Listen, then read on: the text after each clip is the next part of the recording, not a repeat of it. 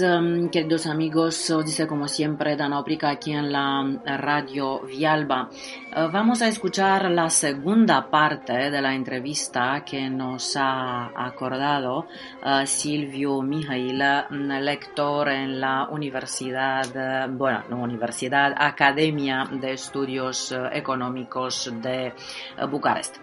Bună ziua, dragi ascultători! Vă spun ca întotdeauna Dana Oprica aici la Radio Vialba să ascultăm împreună partea a doua a interviului pe care ni l-a acordat Silviu Mihailă, lector la Academia de Studii Economice din București. Am vorbit despre Minescu, despre Zoe Dumitrescu Bușulenga, despre Ioana Bot.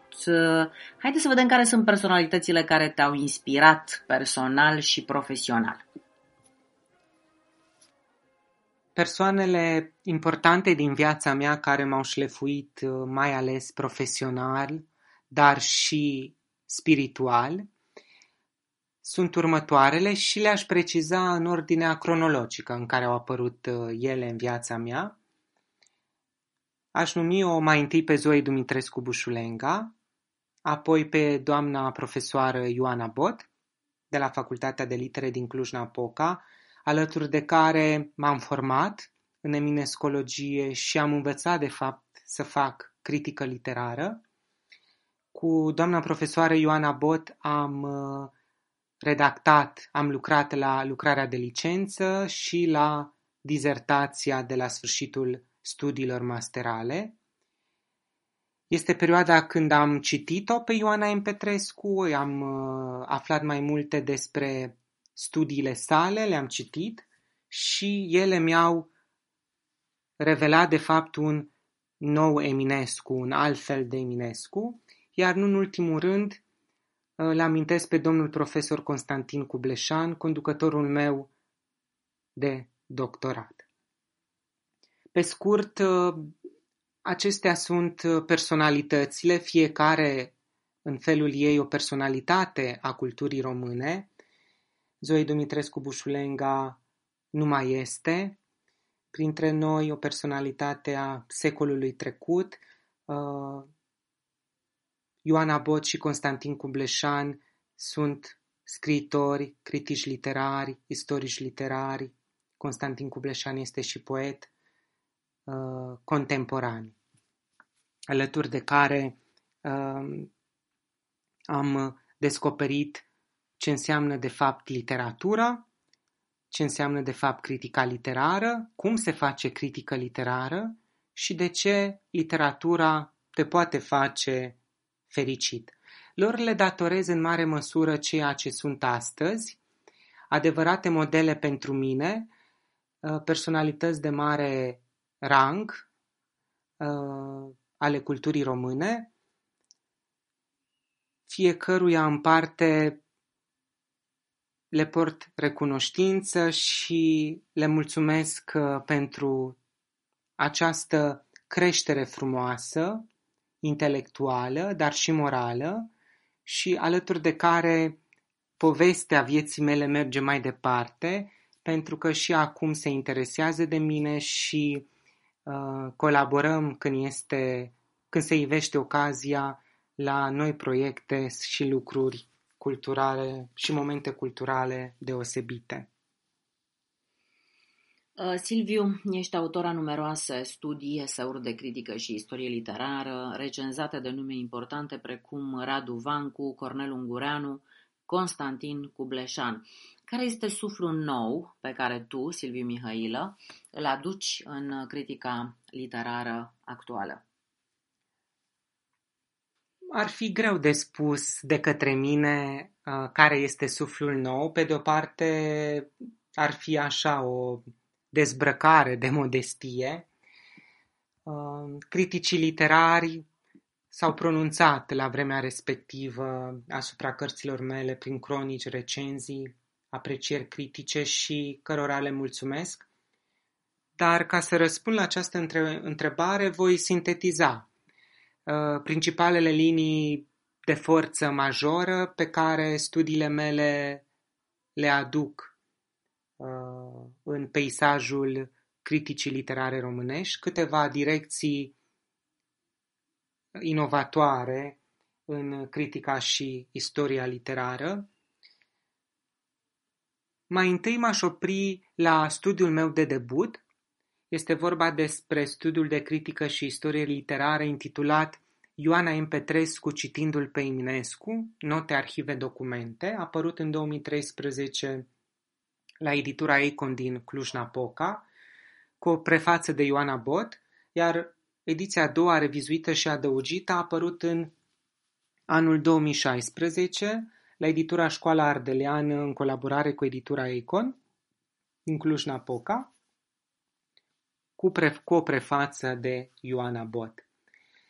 La vremea respectivă nu credeam, nu știam și nici nu mă așteptam ca acest studiu să mă ducă pe niște coordonate uh, inedite și care o să-mi deschidă atâtea lumi în față, atâtea direcții noi de cercetare, pentru că când am început să mă ocup de adnotările Ioanei Petrescu, Cartea mea este construită pe anotările Ioanei M. Petrescu. În primul rând, nu credeam că voi putea să scriu un studiu de critică literară, un studiu științific, pornind de la simple însemnări pe marginea unor pagini de carte, fie ele aparținând și unui profesor valoros, cum este Ioana M. Petrescu. Ce aduce nou acest studiu, pe scurt? Pe de o parte, este o primă încercare în uh, critica și istoria literară românească de a face critică genetică. Ce înseamnă critică genetică? Înseamnă a vedea cum un text devine text finit. Uh, ce înseamnă asta? Critică genetică pe adnotările Ioanei Petrescu. Ioana Petrescu a citit enorm, L-a citit pe Eminescu și m-am dus la notările ei, la însemnările ei pe marginea paginilor de carte, așa cum fiecare dintre noi mai mult sau mai puțin facem, când citim, subliniem, încercuim, notăm pe margină cuvinte cheie, expresii, uneori propoziții mai scurte sau mai lungi despre ceea ce citim. Ei, m-au interesat aceste însemnări ale Ioanei M. Petrescu, aceste adnotări ale Ioanei M. Petrescu din momentul lecturii în care Ioana M. Petrescu era cititoare, era lector, da? Și să văd dacă aceste idei scrise atunci, aceste cuvinte, fărâme de cuvinte, grupuri de cuvinte, se regăsesc într-o formă identică, asemănătoare sau deloc, sau nu se regăsesc deloc în cărțile ei despre Eminescu. A fost o încerca- este o încercare dificilă, ia timp, este o muncă de șantier, o muncă de bucătărie internă a unor anotări și a unei cărți ulterior publicate și să găsesc sau nu, să văd în ce măsură pot găsi aceste corespondențe. Între anotările de atunci și ideile exprimate de Ioana M. Petrescu în cărțile ei despre Eminescu, în ce măsură se regăsesc acolo câțiva ani mai târziu în cartea publicată. Cartea publicată și care se regăsește pe rafturile bibliotecilor uh, sau în librării. Prin acest studiu, pe lângă critică, o încercare de a face critică genetică, a fost și o primă încercare de a scrie critică literară, de a face critică literară și de a uh, redacta uh, o cercetare științifică, pornind de la simple anotări. Deci bibliografia uh, mea 90-95% în urma acestui studiu publicat s-a bazat exclusiv pe adnotări. Inclusiv pe adnotări. E interesant de văzut sau să ne oprim la notările unei uh, personalități, la notările unui autor, fie el scriitor sau critic literar. De ce? Pentru că avem șansa de a merge în bucătăria criticului literar, în cazul meu în bucătăria Ioana M. Petrescu, și șansa de a păși în avantextele, da? în avantextele um, produsului finit, care este cartea publicată ulterior, și a vedea cum citea criticul și istoricul literar Ioana M. Petrescu.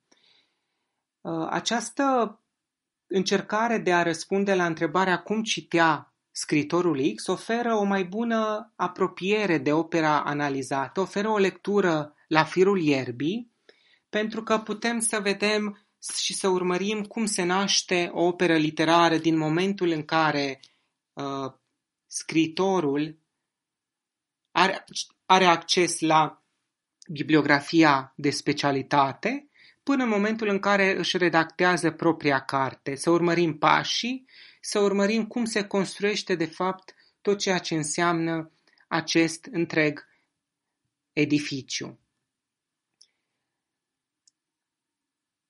Aș merge mai departe la a doua mea carte, care este o ediție critică filologică despre Zoe Dumitrescu Bușulenga. Multă lume m-a întrebat, este cartea ta de doctorat? Și crezând că este de fapt teza mea de doctorat, dar nu este.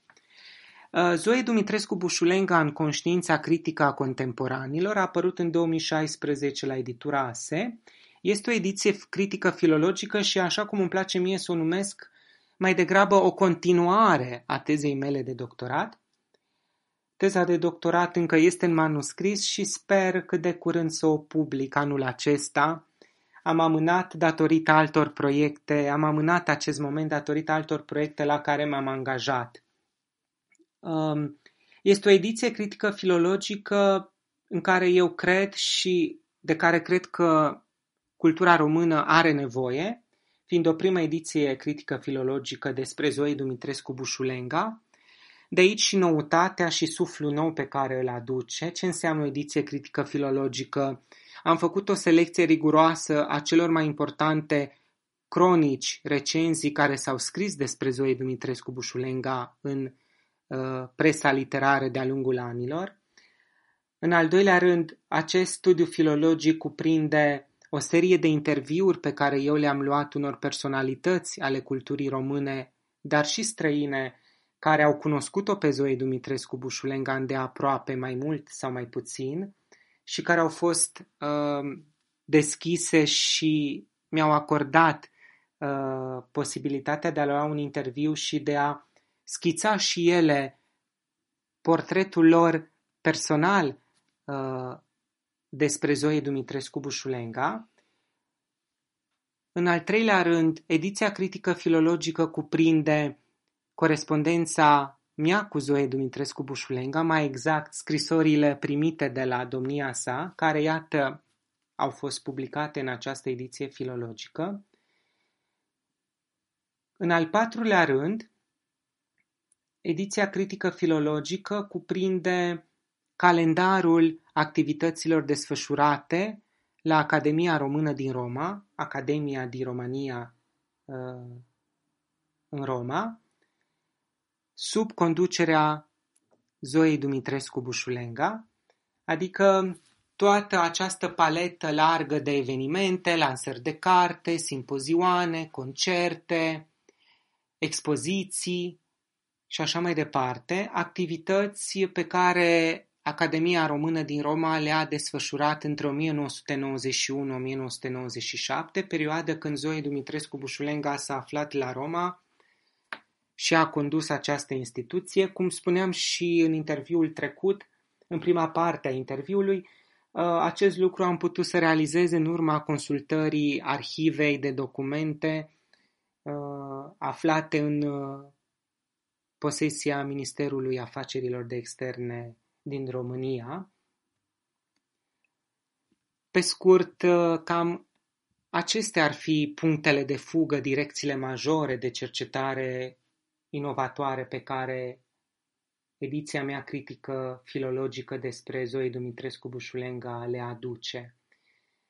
Iar în al treilea rând, m-aș opri la treia carte publicată în calitate de autor unic, care schimbă cumva macazul, schimbă cumva direcția, nu ne mai aflăm pe tărâmul criticii și istoriei literare, ci de această dată ne aflăm pe un teren mai uh, personal, un teren subiectiv al, trăiri, al trăirilor interioare și anume a unei pasiuni mai vechi ale mele care este poezia. Nu mă consider poet sau cu atât mai mult uh, un poet uh, de raftul întâi, să spun așa, dar cred că poezia se ocupă în primul rând de sufletul nostru, scriem pentru că ne vindecăm, iar uh, la îndemnul unor prieteni, ei uh, însăși scritori, critici literari, poeți, am fost îndemnat să nu mai amân acest debut poetic pentru că mereu au crezut în poezia mea și m-au sfătuit să o public, la început în revistă, iar apoi să strâng poeziile mele într-un volum de autor unic. Astfel, în anul 2020, cumva um, acest volum de versuri a și răspuns um, singurătății pe care am resimțit-o în perioada pandemiei. Era, să spun așa, începutul uh, și lunile cele mai dificile, mai grele pentru noi toți Uh, de singurătate și de uh, interioritate pe care le-am trăit în pandemie, iar acest volum a fost cumva ca un pansament, dacă doriți, în primul rând pentru mine, pentru această perioadă. Volumul se numește Cumpăna dintre noi, este un volum trilingv și mă bucur că am reușit să-l uh, construiesc ca pe un volum tri- trilingv, pentru că am vrut să-i ofer pe de o parte deschidere, o deschidere internațională către doritori, prieteni cunoscuți, care nu sunt români și poate nu vorbesc limba română deloc sau nu vorbesc foarte bine și atunci să aibă acces la poezia mea într-o limbă de circulație internațională. De aceea volumul este în, limb- în limba română, engleză și franceză. În al doilea rând, mă bucur că este un volum trilingv pentru că în ceea ce privește traducerea lui în limbile engleză și franceză s-au ocupat uh, două mari traducătoare importante, care nu doar că sunt uh, adevărate profesioniste, dar uh, sunt și doi oameni foarte dragi sufletului meu. Este vorba despre doamna profesor universitar Mariana Nicolae și ea însăși poetă și uh, criticul și istoricul literar Sonia Elvireanu, diriginta mea de lice- de, din liceu, care este doctor în filologie și poetă totodată. Am vrut să fie un volum al prieteniei și să adune în jurul lui oameni dragi, foarte dragi sufletului meu. De aceea, nu întâmplător, volumul are și o dedicație specială. Dedicația este pentru prietenii mei de suflet. Uh, așa cum am uh, scris în dedicație, acelor oameni care mi-au fost alături la cumpăna vieții. Vedeți dumneavoastră, fiecare dintre noi avem cumpene în viață, mai multe sau mai puține, mai mari sau mai mici. Uh, important este să le depășim, iar acest volum este unul metaforic, este un volum simbolic, Uh, însuși prefațatorului datorez um, titlul ales. Eu am propus câmp, cumpăna și el mi-a spus Silviu este un volum de dragoste, haide să îl numești cumpăna dintre noi, ce zici, cum ți se pare? Parcă este și mai potrivit. Este vorba despre Alexandru Jurcan, cel care semnează prefața volumului, un scriitor care nu mai are nici nevoie de nicio prezentare, un scriitor de primă mână, un poet de primă mână și care mi este unul dintre prietenii cei mai apropiați pentru că ne-am cunoscut în liceu și prietenia noastră continuă și acum, chiar dacă el este la Cluj, eu sunt la București și mereu mi-a fost alături uh, în mare, mereu mi-a fost alături cu toată deschiderea, toată prietenia, tot sprijinul intelectual, exigent, profesionist, în a continua să scriu, în a publica în reviste prestigioase de cultură de la noi din țară, îndemnându-mă de mereu trimite și la Steaua, trimite și la Tribuna de la Cluj, trimite și acolo și acolo, și care mereu a crezut în uh, talentul meu uh, literar poetic, aș spune chiar mai mult decât mine. Nu în ultimul rând este un volum la care țin foarte mult și un volum al prieteniei, pentru că volumul are și ilustrații iar aceste ilustrații, pe lângă faptul că mi se pare reușite, sunt realizate de către doi tineri talentați, arhitecți, absolvenți de arhitectură, dar sunt doi tineri la care eu țin foarte mult și care mi-au devenit prieteni, pentru că unul dintre ei, Ashvin Amini, a fost studentul meu în urmă cu câțiva ani, în cadrul anului pregătitor de limba română pentru cetățenii străini de la ASE. Ashvin este din Iran, un student care într-un an de zile a învățat o română excepțională, impresionantă, un student cu calități nu doar intelectuale, dar și sufletești, un student educat, un student cu foarte mult bun simț, un student care emană bunătate și care um, a făcut ca întâlnirea mea cu el să capete uh, alte coordonate și mă bucur că am reușit să îl cuprind și să îl prind în acest proiect al meu, uh, în acest volum de versuri, iar împreună cu Cristina Condrachi, ei s-au ocupat de ilustrațiile pentru volumul Cumpăna dintre noi, apărut, cum spuneam, în anul 2020 la editura Ars Longa din Iași. Stăm de vorbă cu Silviu Mihailă, lector la Academia de Studii Economice din București.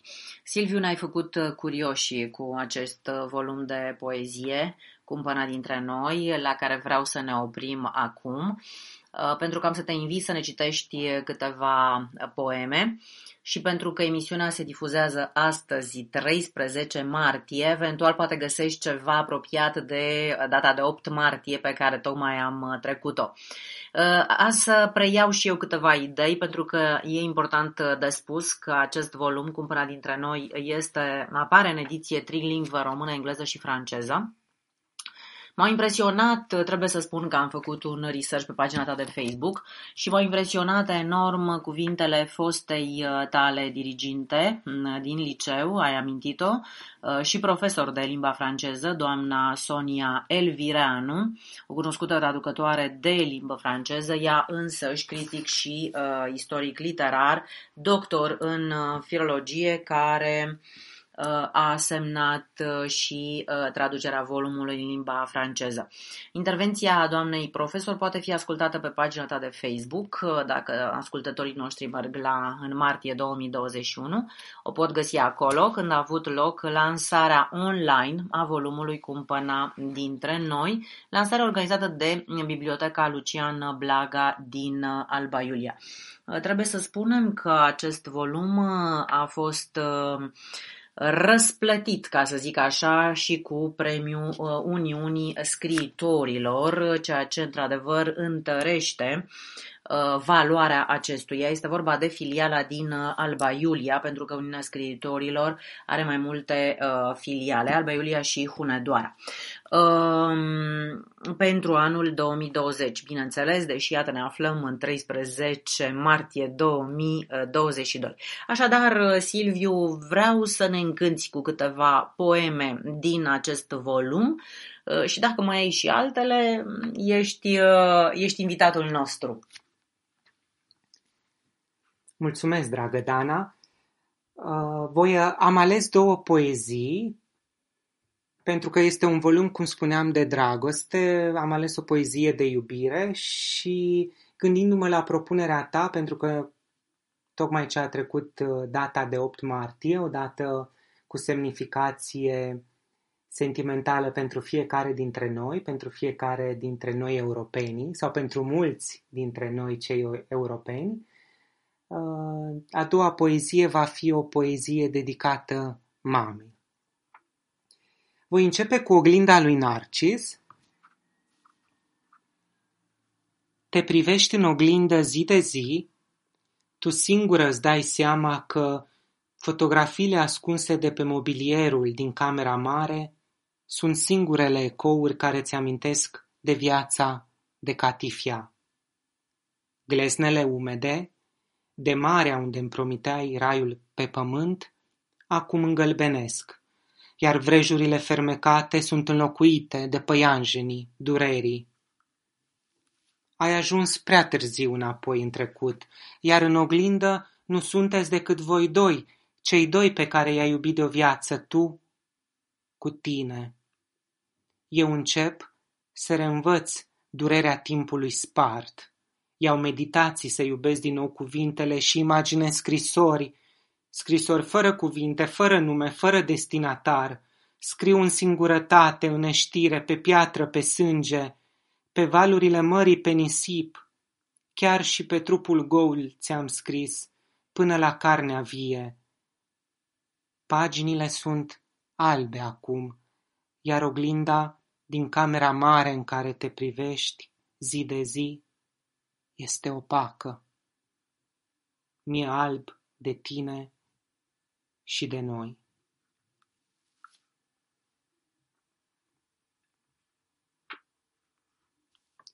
Lanul cu maci Ultima amintire, mamă, ultima amintire. Era noapte mi-ai spus să ating lucrurile ca pentru ultima oară, să iubesc ca ultima dată viața plină de baloane de țăpun, felurit, colorate. Îmi voi desena toată dragostea într-un câmp de maci.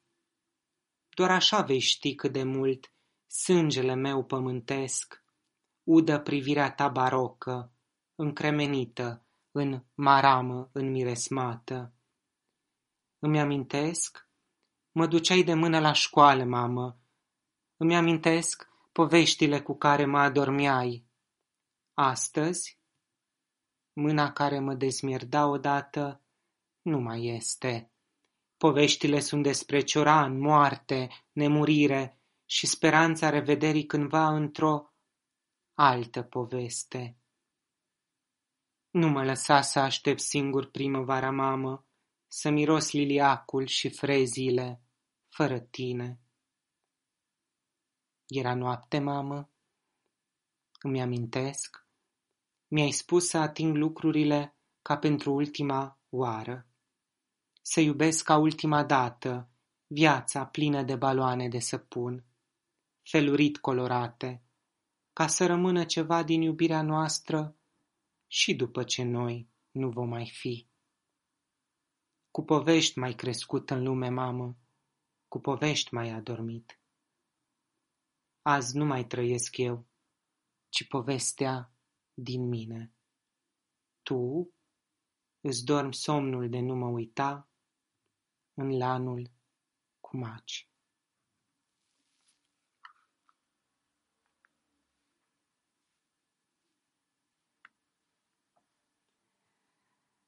Dana, spuneai uh, și de poezii, poezii, poezii mai puțin uh, cunoscute. Iată că pentru prima dată la, la tine la radio voi uh, recita pentru, cum spuneam, uh, prima audiție, poezii noi, poezii pe care nu le-am publicat într-o revistă, până acum poezii care au fost scrise după finalizarea proiectului Cumpăna dintre noi, după publicarea volumului meu de versuri. Așa că cu atât mai mult uh, simt acum că emoțiile mă copleșesc, că este, pentru că este pentru prima dată când aceste versuri, aceste noi poezii ajung mai departe de caietul meu de poezii personal, unde le păstrez, mai departe de ecranul calculatorului uh, care conține poeziile mele. Schizoid Nimeni nu mai locuiește la rămășițele acestui suflet schizoid. Zăvorul e ferecat, iar din icoanele din casă curg și roaie de lacrimi ca valurile neoprite ale Iordanului.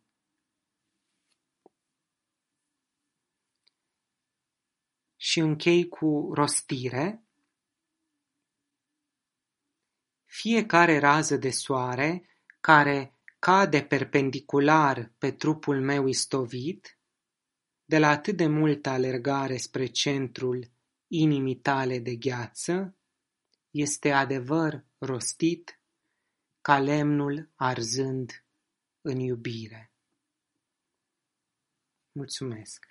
Minunat! Stăm de vorbă cu Silviu Mihailă, lector la Academia de Studii Economice din uh, București. Uh, și pentru că am vorbit de literatură și de lansarea online, uh, aș vrea o întrebare oarecum uh, contemporană. Putem spune că literatura uh, se asortează, merge mână-mână cu tehnologia? Există loc de tehnologie în literatură? Întrebarea ta, Dana, vine, cred, mai ales pe fundalul ultimelor, ultimilor ani, când, într-adevăr, am fost și noi uh, nevoiți, tocmai ca tot învățământul, aș spune, din lumea întreagă, să trecem în online. Cred că întocmai ca orice lucru în viață are și părțile bune și părțile mai puțin bune. Și aș dori să încep cu părțile bune. Cred că a fost un uh, bun moment în care am văzut faptul că resursele tehnologice sunt utile sau merită să fie folosite ajută și facilitează procesul didactic. Și spun asta gândindu-mă la spaima pe care eu și probabil multă lume, mulți dascăli, au avut-o când au auzit că de mâine, da, desfășurăm activitatea online. Mă gândeam ce se poate întâmpla mai departe, cum vom reuși să ne ridicăm la același nivel, cum vom reuși să facem lucrurile să funcționeze. Și după o perioadă de acomodare destul de scurtă, desigur trecând la alte instrumente de predare didactice, dar uh, personal destul de repede am ajuns la echilibrul didactic și să fiu mulțumit că pot să-mi desfășor activitatea didactică aproape ca în sala de curs. Desigur că asta nu va putea niciodată să înlocuiască comunicarea, face-to-face, apropierea intelectuală și sentimentală între dascăl și studenții săi și elevii săi care se realizează uh, numai sau mai ales în sala de curs sau de, sau de seminar. Pentru că învățământul, până la urmă, învățământul este despre afect. Învățământul este pe celă, des, despre celălalt pe care îl văd, da? în care mă regăsesc, pe care îl recunosc. Da? Um, pentru studenți, pentru elevi, da? profesorul în fața lor este sau poate fi un exemplu, un model o persoană în care se regăsesc, iar acest lucru se întâmplă mai ales în sala de curs, așa cum și eu am învățat în online de la studenții mei, dar învățarea afectivă um, am învățat-o, am cunoscut-o, am simțit-o, am primit-o și am oferit-o la rândul meu, mai ales în sala de curs. Tehnologia ne ajută în măsura în care mult mai ușor pot să împărtășești prin uh, partajarea unui ecran, da, prin acea funcție de share screen a unui uh, material auxiliar audio, a unui material auxiliar video, care să, în, să simplifice procesul didactic, să înlesnească ușurința um, cu care studenții înțeleg ceea ce le predai, adică auxiliarul didactic uh, prin tehnologie um, reușește să ridice, să consolideze procesul didactic, dar nu va reuși niciodată să-l înlocuiască întru totul. Uh, Silviu, ești tânăr. Când mai ai timp să te și distrezi sau cum se distrează un tânăr profesor în zilele noastre? Uh, Dana, faptul că sunt tânăr nu sunt nici primul, nici ultimul. Faptul că sunt profesor nu sunt nici primul, nici ultimul și sunt uh, atâtea alte meserii care presupun interacțiunea cu tinerii, cu oamenii, indiferent de fapt ce meserie avem, Um, frumusețea pe care tu o aduci este aceeași atâta timp cât faci ceea ce îți place.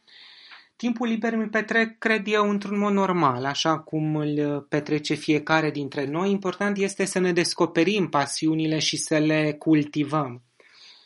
Pe scurt, îmi place foarte mult natura, de aceea când am ocazia de la faptul că îmi place să mă plimb în parcurile din oraș până la drumeții în uh, natură, la munte, îmi place să fac drumeții, să văd noi peisaje, să descoper locuri noi, să urc pe vârf de munte îmi place să gătesc, îmi place să citesc, îmi place să merg cu bicicleta, îmi place să fac mișcare și aștept momentul când lucrurile se vor așeza într-o oarecare normalitate, să pot să merg cu tot curajul și cu toată încrederea într-un mod regulat la sala de sport.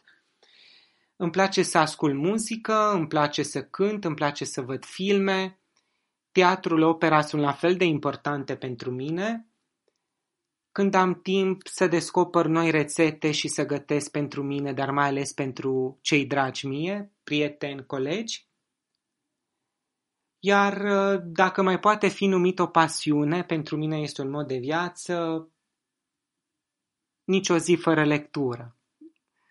Oricât de puțin aș citi, o pagină, două, un articol, mm, uh, câteva rânduri dintr-o carte, lectura Uh, rămâne una dintre pasiunile mele de top.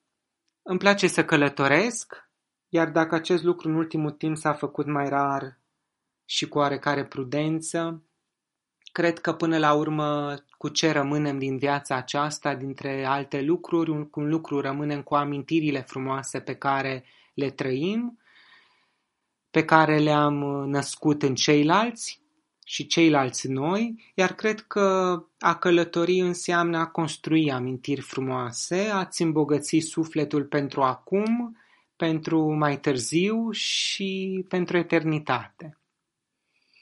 Da, apropo de lectură, trebuie să-ți mărturisesc că am citit și eu un disclaimer al unei edituri uh, care recomanda pentru sănătatea dumneavoastră citiți două cărți pe lună. Așa că îți mulțumim și pentru acest, această notă interesantă. Ne aflăm la finalul emisiunii. L-am avut invitat pe Silviu Mihailă, lector al Academiei de Studii Economice din București. Silviu, este o întrebare pe care o adresez tuturor invitațiilor mei și, bineînțeles, nici tu nu puteai să scapi. Aș dori să ne spui un cuvânt da? pentru tinerii români aflați uh, între două lumi. Între două lumi uh, geografice? Geografice, da, sigur, absolut. Uh, românii care nu sunt acasă. Exact. Desigur, între două lumi sau mai multe suntem, a zice, fiecare dintre noi, dacă nu geografic, cel puțin sufletește, pentru că mereu în viață e vorba de alegeri, mereu este vorba de opțiuni, de a schimba lucrurile în bine, fiecare dintre noi. A spune un gând, cred că Scopul vieții este până la urmă pentru cei care se află între două lumi, pentru fiecare dintre noi care ne aflăm între două lumi, de a găsi acasă, de a găsi locul numit acasă pentru fiecare dintre noi. Un acasă fizic, geografic, dar mai ales un acasă sufletesc. Ce înseamnă de fapt acasă, cum îl văd eu, de a ne găsi și de a ne regăsi bine cu noi înșiși, în primul rând, cu noi înșine și de a ne uh, construi, cum spuneam și la începutul uh, emisiunii de data trecută, de a găsi binele în viața noastră și prin viața noastră. Iar ce le spun mereu și studenților mei, un lucru mi-e foarte drag uh, și și ei sunt studenți în anul întâi sau în anul pregătitor, la început de drum, de viață, de carieră. Un gând drag pentru a încuraja, pentru a-i motiva, pentru a da acel click de entuziasm pe mai departe, este legat de cuvintele lui Marc Aureliu, împăratul roman care a trăit înainte de Hristos, Marcus Aurelius. El are o carte faimoasă, o carte ușor de citit și care cred că pe mulți dintre noi uh, ne-a format de-a lungul vieții, ne-a întemeiat. Marcus Aurelius în Gânduri către sine însuși. Trăiești în cadrul universului ca o parte. Nu te purta ca și când ai avea de trăit zece mii de ani. Deasupra ta se înalță legea destinului, legea universului. Deci cât timp viețuiești, cât timp îți este cu putință, fă-te bun.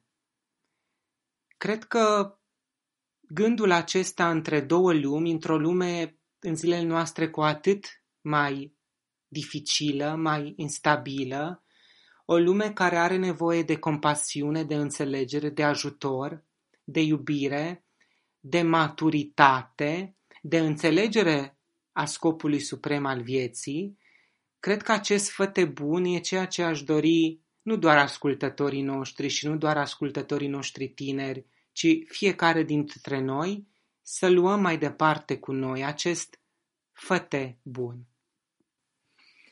Îți mulțumim, uh, Silviu, pentru că ne-ai dezvăluit uh, pagini interesante din uh, istoria literaturii române și, bineînțeles, câteva note de emoție și sensibilitate. Te mai așteptăm atunci când va apărea un alt volum de poezie să ne vorbești despre el și, bineînțeles, despre ce ai mai făcut în acest interval. Îți mulțumim! La revedere!